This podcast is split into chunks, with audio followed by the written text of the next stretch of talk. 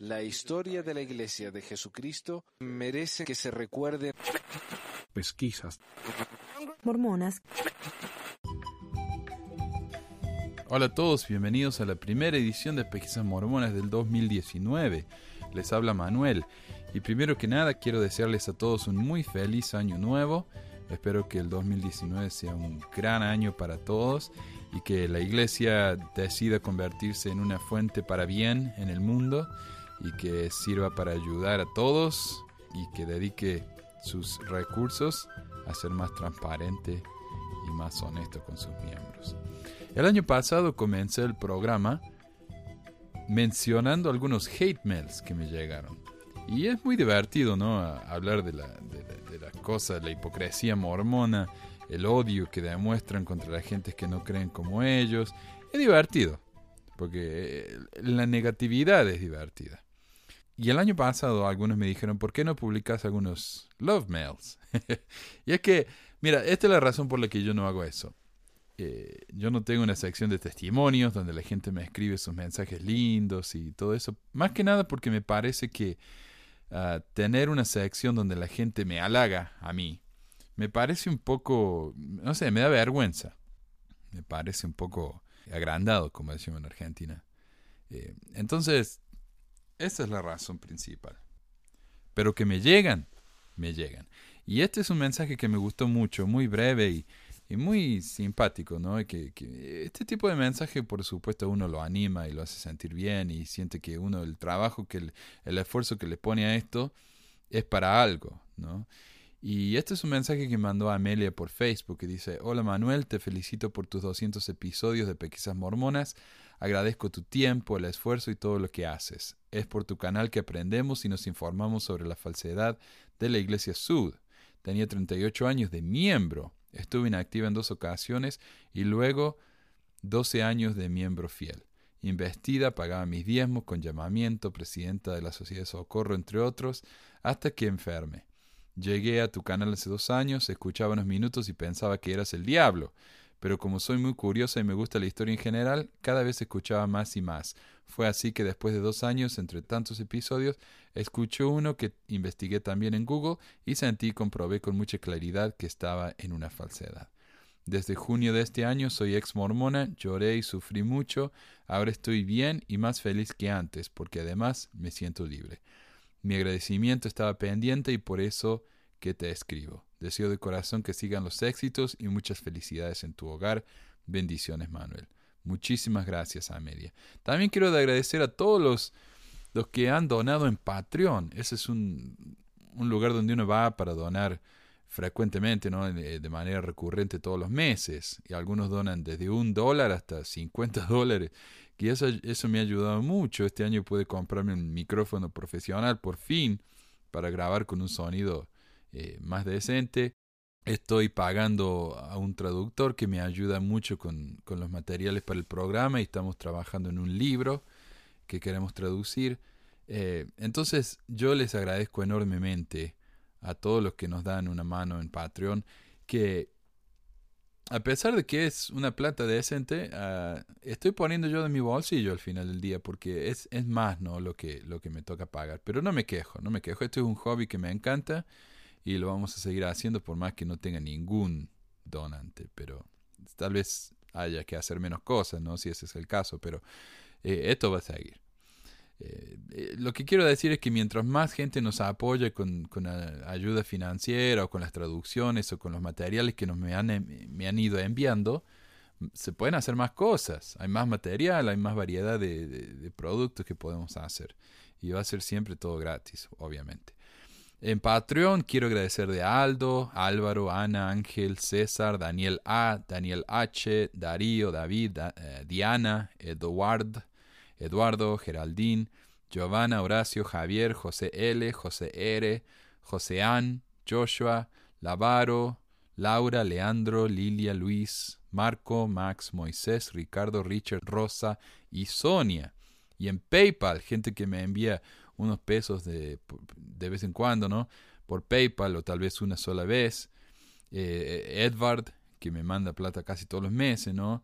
Eh, Gloria, Enrique, Oscar, Rosineide, Christopher, Abraham, Leonor, Raúl. Y gente como Rosineide no solamente me ayudan económicamente, sino que también con el apoyo, esos mensajes que me manda por Facebook y que me manda por YouTube, que son tan positivos y, y que realmente a uno lo hacen sentir que lo que hace vale la pena. El tema del día.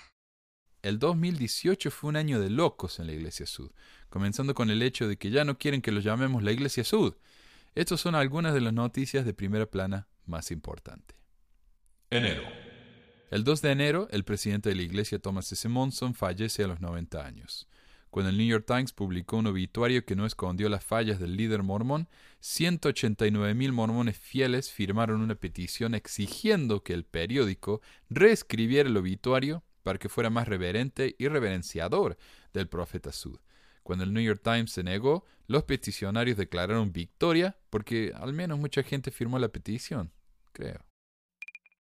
El 14, y antes de que la membresía de la Iglesia pudiera votar y llegar a un común acuerdo, como sugiere Doctrina y Convenios 26, el presidente Nelson se autoproclamó profeta, vidente, revelador y regidor de la corporación del presidente de la Iglesia de Jesucristo de los Santos de los Últimos Días y eliminó a Uchtdorf de la primera presidencia, llamando a su amigo Dallin H. Oaks como primer consejero y degradando a Eyring de primer a segundo consejero. Los lamentos de que el apóstol más simpático y liberal de los quince hubiera sido relegado de esta forma espantó a más de una doña alrededor del mundo. Finalmente, un estudio demostró que la mayoría de los jóvenes mormones no están mirando la conferencia. Febrero. Rob Porter, alto funcionario del gobierno de Trump, fue acusado por sus dos ex esposas de violencia doméstica y que cuando reportaron el abuso a sus obispos, ellos le dijeron que se quedaran calladas para no arruinar la carrera de Porter. En uno de sus primeros discursos como CEO de la Sud Corp, Nelson dijo que uno no debe amar como no se debe, revelando sus verdaderos colores homofóbicos, recordándonos a los horribles discursos del elder Perry en los que decía que el matrimonio gay es un matrimonio falso. Tres años después de que el elder Holland profetizara que habrían 100.000 misioneros para el 2019, la iglesia anunció el cierre de 14 estacas para mejor servir las necesidades de cada rincón del mundo. El número de misioneros, según la página con estadísticas al día del Centro de Noticias de la Iglesia, demuestra que hay casi 5.000 misioneros menos que el año anterior. 65.915 de 70.946 que había en el 2017. La Iglesia, a pesar de afirmar una y otra vez que solo se meten en cuestiones de política cuando hay algún asunto de tema moral, se involucró al tratar de pasar una ley prohibiendo las grabaciones secretas de conversaciones privadas, las cuales son legales en Utah. Una de dos, o la Iglesia piensa que grabar a un criminal confesando su crimen es inmoral, o tienen miedo de que alguno de sus obispos o líderes sean grabados diciendo algo completamente desubicado e inapropiado pero la mayoría de los ciudadanos de Utah se opusieron, incluso los mormones más fieles. Pero hablando del tema... Marzo. Mormon Leaks publicó la grabación de un ex presidente del CCM, Centro de Capacitación Misional, confesando haber tenido comportamientos sexualmente inapropiados con una de sus misioneras, quien lo acusó de haberla violado en el sótano del edificio. Muchos mormones fieles, en lugar de condenar al violador, acusaron a la víctima porque después de todo la mujer tenía sus temas también, refiriéndose a que la víctima, McKenna Denson, tenía un portuario criminal, como si eso disminuyera la credibilidad de su acusación, porque todos sabemos que solo se le puede creer a la gente que nunca cometió un error en su vida. Se anuncia que dos centros de entrenamiento misional se cerrarán el próximo año, uno en Chile y uno en España, avanzando aún más la profecía de Holland. El 30, Sam Young, un ex obispo mormón, organizó una marcha en defensa de los niños Sud. Cientos caminaron con Young, protestando las entrevistas privadas de obispos con niños, las que muchas veces incluyen preguntas explícitamente sexuales. Finalmente, la Iglesia hace historia al anunciar a dos miembros de minorías étnicas llamados como apóstoles por primera vez en su historia. Garrett Kong, un hijo de padres de descendencia china, pero nacido en California y cuyo padre también nació en California, y a Ulises Suárez, de Brasil. Los hispanohablantes, cuyo número forman el segundo grupo más grande en la iglesia después de los anglos, siguen esperando que alguien les haga caso. Abril. Durante la conferencia general, la Iglesia anuncia el mayor número de cambios probablemente en décadas. La Iglesia deja de lado el programa de los maestros visitantes y orientadores, reemplazándolo con ministerio. Durante la reunión del sacerdocio del sábado, el presidente Russell M. Nelson anunció que ya no va a haber un quórum de élderes y uno de sumos sacerdotes, sino que se van a combinar en uno solo la Iglesia dejará de leer los reportes estadísticos en la conferencia, lo cual no tiene nada que ver con el hecho de que los números están empezando a declinar en lugar de aumentar. Obvio. Las reuniones de los domingos van a ser de dos horas en lugar de tres. El presidente Nelson dice que cada vez que alguien usa la palabra mormón en lugar del nombre completo de la iglesia, es una victoria para Satanás, dándole permiso a sus miembros más pesados para que nos corrijan cinco veces al día. Lo curioso es que cuando uno se aburre de que los corrijan tanto y los manda al carajo, estos mormones se quejan de persecución. Durante la conferencia, una mujer se paró durante un minuto de silencio y gritó tres veces, dejen de proteger a los depredadores sexuales. La iglesia más tarde cortó el audio de su grabación de la conferencia, tirando el evento al agujero de la memoria. El 16, Nelson va a Kenia, el séptimo país más pobre del mundo, y les dice a los miembros que paguen el diezmo si quieren dejar de ser pobres. Después de que Mormon Leaks nos informó de que los 70 para arriba reciben 120 mil dólares al año, y sabiendo que el salario promedio en Kenia es de 1200, podemos calcular, sin siquiera usar mi reloj calculadora, que Nelson gana más que 100 kenianos juntos pero por alguna razón siente que puede ir a decirles que le den más plata. En medio del movimiento Me Too se reveló el caso de Phil Anders Smart, un presidente de misión en Puerto Rico en el 2013, que fue excomulgado diez meses después de comenzar su misión por conducta inapropiada no especificada con algunas de las hermanas de la misión. El caso fue mantenido en el más absoluto secreto hasta que esos degenerados del Salt Lake Tribune lo reportaron. Es como si cada pecado fuera a ser gritado de los techos de las casas o algo así. Mayo. Después de alejarse de a poco de los Boy Scouts de América, la iglesia abandona el programa por completo, creando su propio programa, el cual incluye actividades educativas, tales como limpiar las capillas, recoger los diezmos de las casas de los miembros y cosas así. La movida probablemente tuvo que ver con el hecho de que los Boy Scouts comenzaron a aceptar miembros y líderes gays, lo cual es la peor afronta para los Sud. Mormon Leaks publicó documentos demostrando que la iglesia tiene al menos 32 mil millones en la bolsa de valores usando varias compañías con nombres no relacionados con la iglesia, como para que nadie piense que una organización celestial pudiera meterse en algo tan mundano y tan criticado en la Biblia. Para aliviar el choque que causó en muchos miembros a lo largo de todo el mundo, el sitio de la sala de prensa de la Iglesia publicó un artículo llamado Las finanzas de la Iglesia y una creciente fe global, un artículo que, a pesar de estar escrito desde un punto de vista fiel, admite muy de pasada que la Iglesia ha invertido en negocios con fines de lucro que incluyen al menos a un centro comercial donde uno puede comprar café y alcohol. La iglesia defiende al violador en el caso de McKenna Denson, el señor Joseph Bishop, el presidente del CCM que presuntamente violó al menos a una misionera en el sótano del centro de entrenamiento de Provo.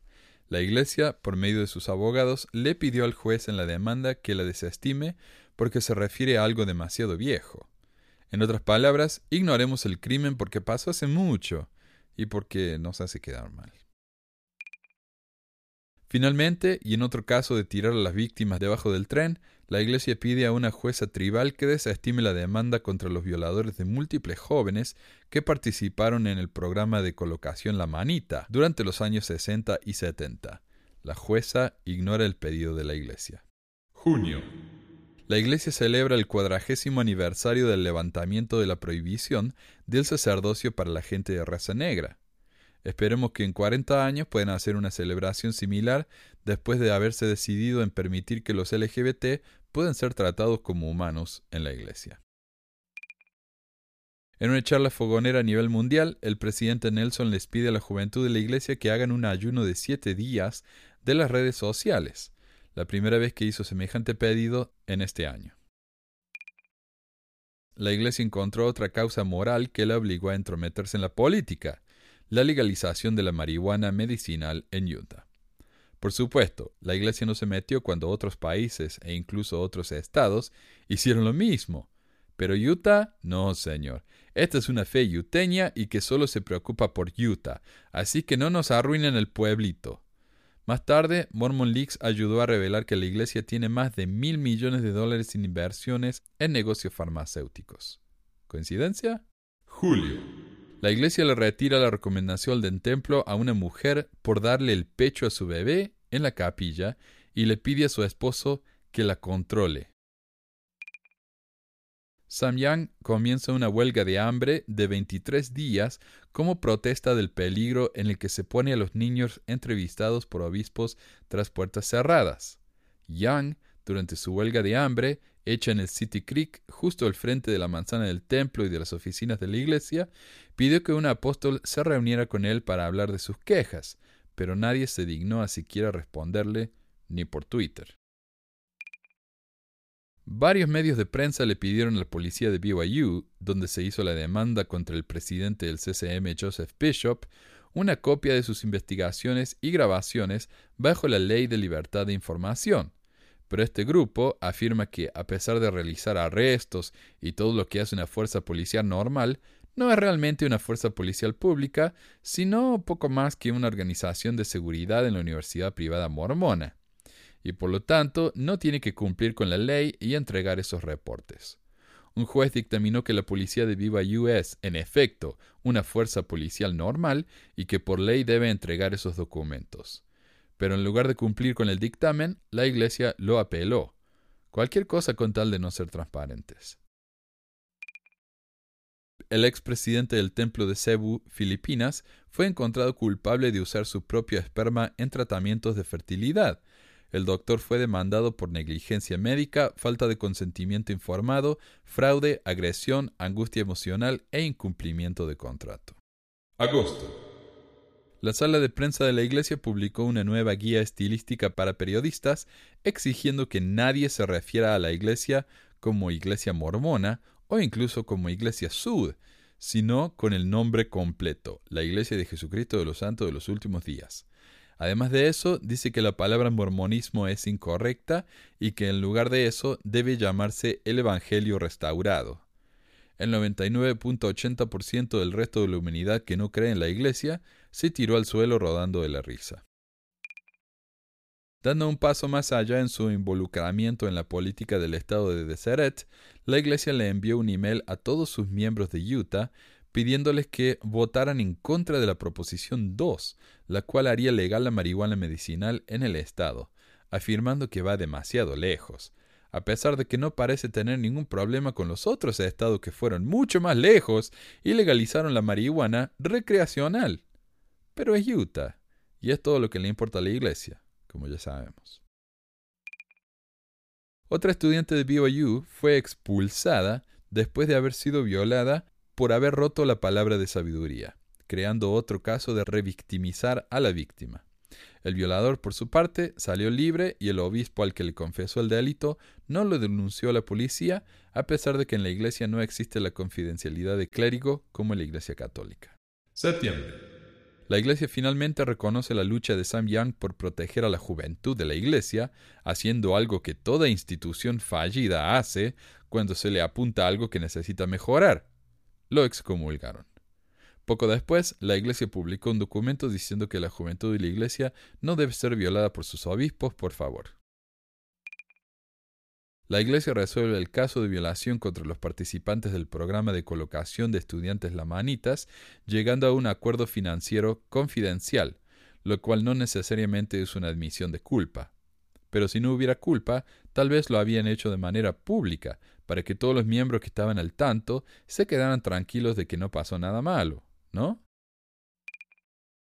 El elder Cook, del Quórum de los Doce, da una presentación para la membresía de la Iglesia, develando un nuevo libro de historia llamado Santos y respondiendo a las preguntas sobre la historia que muchos miembros le enviaron. Las respuestas, como siempre, fueron poco menos que mentiras y engaños, manifestando que, una vez más, la Iglesia perdió una oportunidad perfecta de hacer lo correcto y mostrar las arrugas del pasado de una manera honesta y abierta. Octubre. Nelson le informa al mundo que no estaba bromeando cuando dijo que la palabra mormón era una de las favoritas del diablo, e hizo cambiar los nombres de varias instituciones, incluyendo el coro del tabernáculo mormón, el cual, después de unos 150 años de haberse fundado, pasó a llamarse el coro del tabernáculo en la manzana del templo. Parece que a Nelson le gustan los nombres largos. Durante la sesión del sábado por la mañana, Oakes dice que la homosexualidad es una simple confusión creada por el diablo y que la Iglesia da millones de dólares en asistencia a no miembros. Lamentablemente, esos millones no forman parte de ningún reporte público donde uno pueda ir y revisarlos en la sesión de la Sociedad de Socorro, dice que la mayor prioridad de las mujeres es ser madres y tener más hijos, y que ser madres va a traer más felicidad, ignorando el hecho de que casi el 15% de las madres sufren de depresión de posparto y que luego de que los chicos se van del hogar, las madres no tienen absolutamente ningún propósito en la vida, aparentemente. Nelson sugiere un segundo ayuno de redes sociales, esta vez para las mujeres, y de 10 días en lugar de 7, algo que orienta a la Iglesia cada vez más hacia la idea de una secta que trata de cortar la comunicación de sus miembros con el mundo exterior. Corrigiendo la confusión de más de un mormón que pensó que el Evangelio había sido restaurado por completo en la tierra, Nelson les dijo a los miembros que descansen y tomen sus vitaminas, porque si piensan que el Evangelio ha sido completamente restaurado, están viendo solo el comienzo. No me sorprendería que la iglesia pase a invertir en una compañía de vitaminas. Noviembre. A pesar de la interferencia de la iglesia para tratar de detener la propuesta de ley para legalizar la marihuana medicinal en Utah, la propuesta pasa. La iglesia no se rinde y trata de aguarla lo más posible, haciendo que sea virtualmente imposible para nadie el poder recibir una receta de marihuana medicinal. Como resultado, grupos defensores de la propuesta de ley demandan a la Iglesia por interferirse en la política estatal y minimizar la voz de la gente en las elecciones. Diciembre. La Iglesia anuncia que, en adelante, los jóvenes recibirán el sacerdocio en enero del año que cumplan los doce, en lugar del mes de su cumpleaños. Las mujeres de cualquier edad siguen sin tal autoridad, incluso en las que no pueden tener hijos. El póster de la película Once Upon a Deadpool, la versión para mayores de 13 años de Deadpool 2, es una parodia de la famosa pintura mormona de la Segunda Venida de Cristo. Esta movida es una respuesta al envolvimiento de la Iglesia en la política del Estado, más particularmente en la ridícula ley que prohíbe bebidas alcohólicas en los cines con películas para mayores de 17. Como consecuencia de esta ley, un par de años atrás, un cine de Salt Lake recibió una multa por vender cervezas a clientes que iban a ver la primera Deadpool. Ryan Reynolds, el actor que hace el papel de Deadpool, pagó la multa por el cine y respondió con este nuevo cartel, causando que a más de un mormón se le cayera la bombacha. La iglesia anuncia que las misioneras van a poder usar pantalones, pero no en la capilla, donde deben seguir usando faldas. Y hablando de misiones, la Iglesia anunció que este mes van a cerrar el Centro de Entrenamiento Misional de la República Dominicana, el tercero en este año. Seguro que van a decir que es porque la Iglesia está creciendo tanto. Finalmente, el presidente Nelson fue llamado a testificar en una demanda contra su hija y su yerno después de ser acusados de abuso sexual en octubre de este año.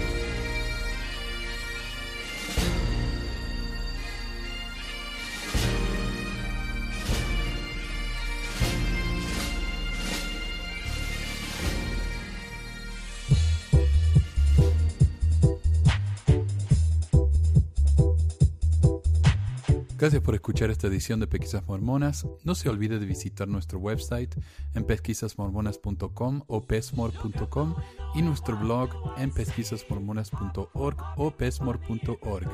También tenemos un grupo de Facebook donde la discusión siempre es animada y si tiene un comentario, pregunta o hate mail, puede enviarlo a manuel.pesquisasmormonas.com. Y si por alguna razón ha abandonado la iglesia y ya no sabe qué hacer con todos esos miles de dólares extras, ahora que ya no paga el diezmo, le agradeceríamos si nos envía uno o dos dólares por medio de Patreon en patreon.com barra pesquisas mormonas o en paypal.me barra pesquisas mormonas para ayudarnos a cubrir los gastos de domain y hosting del podcast. Muchas gracias de nuevo y hasta la próxima semana. La música del comienzo del podcast es la canción de la primaria Historias del Libro de Mormón por Clive Rodney. La canción previa a esta es Lo el Profeta del ex de Acevedo y esta es la versión de la banda Roosters de la canción de la primaria Palomitas de Maíz. ¿Por qué ayudar a pesquisas mormonas? Para que mi papá pueda parar los websites del podcast y de los videos. Gracias. Pesquisas mormonas. Pi, pi, pi,